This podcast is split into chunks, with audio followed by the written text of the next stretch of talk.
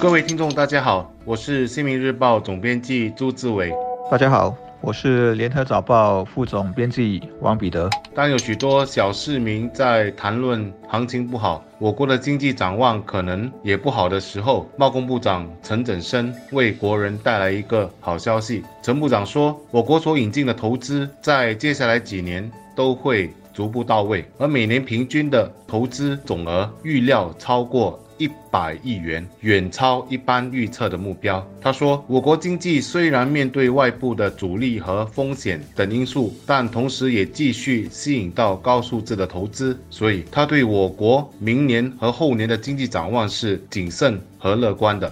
一个国家或地区的经济体必须持续得到发展，这样我们才能达到两个目的：第一是人民都有工作可以做；第二是收入才能得到提高。过去的二十几年来，我看到一些国家、城市或地区的经济发展并不理想，这对社会肯定也带来负面影响。一是年轻人都因为找不到好的工作，最后只能漂洋过海到外头找机会；第二是，就算他们找到工作，工资也不尽理想。我知道的是。有些地方，比如某个同类型的工作，相等于一千四百多新元的月薪，而这已经持续了二十几年，一直都没有改变。而在这方面，我们应该给予新加坡政府肯定的，是因为我们大部分工作人士的月薪其实都是能够获得增长的。明年的预算案，根据报道，其中的一个重中之重是涉及员工的培训和就业啊。这里头，我想主要有两个面向：一是怎么样鼓励员工适应新的。一直在变动的职场环境，也就是鼓励大家去掌握新的技能，去提升。第二个面向是看怎么样帮助有意继续受雇的年长国人待在职场久一点，那么继续过着有生产力、有收入的生活啊。就这两个面向，我想由于前者在劳动队伍中占比要大得多，我觉得问题尤其迫切。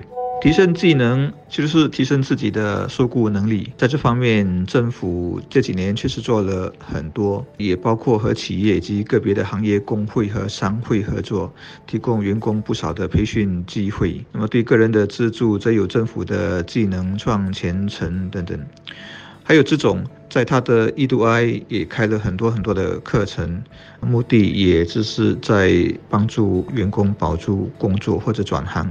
但这个问题，我觉得不只是政府和雇主必须想办法解决，我们个人也应该经常问自己：我现在的技术再过几年会不会跟不上了？或者更可怕，我现在打的这份工过几年还存不存在？总之，每个人肯定是要努力提升的，而一些职业会彻底消失。啊，面对这样的。大势所趋，那么就算提升了技能，也未必足够。因此，我们甚至得鼓起意志力，学习新的技能。所谓山不转路转，路不转的时候，人就得转，不能坐以待毙。明年的财政预算案，副总理兼财政部长王瑞杰。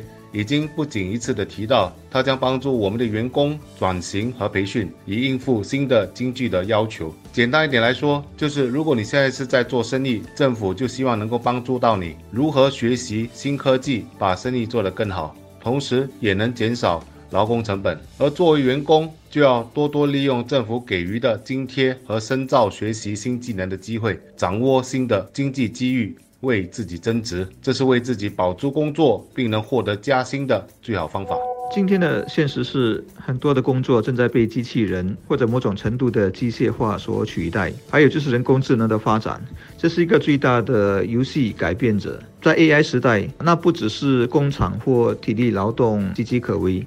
连很多的专业也可能不保，或至少不需要那么多活生生的人来做这些工作，比如会计师、律师、医生等等。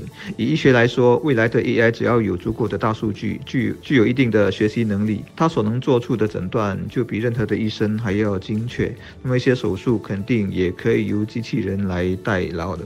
根据麦肯锡全球研究院的报告，说到二零三零年之前，全球超过三点七亿的工作会消失掉。牛津大学的研究则推估，在五十年内会有多达四十七八千的工作不再需要人来做。至于工作形态，有很多专家都有这样的共识，说今年开始上小学的人，估计有一半以上，在他们长大后所从事的工作是今天还没出现的。作为新加坡人，我觉得我们一定要有居安思危的观念，也就是说。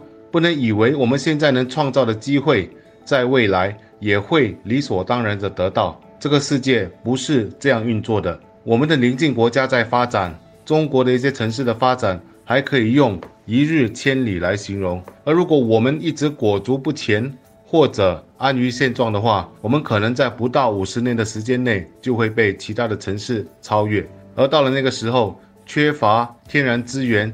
只能依赖人力资源的新加坡岛国，这就是一个攸关生存的严峻挑战了。我很喜欢陈振声部长对所谓“樟宜机场效应”的形容。他说：“为什么航班要选择来樟宜机场呢？这不是因为机场的设施和服务完善，更重要的是，樟宜机场衔接度比其他机场更高、更深、更广。其实，新加坡。”何尝不就是类似樟宜机场吗？在大家都有的基础下，我们作为一个以贸易为主的国家，要如何在各方面做到更高、更深、更广？这就是我们必须三思而后行的问题。这也是国家能得到永续发展的问题。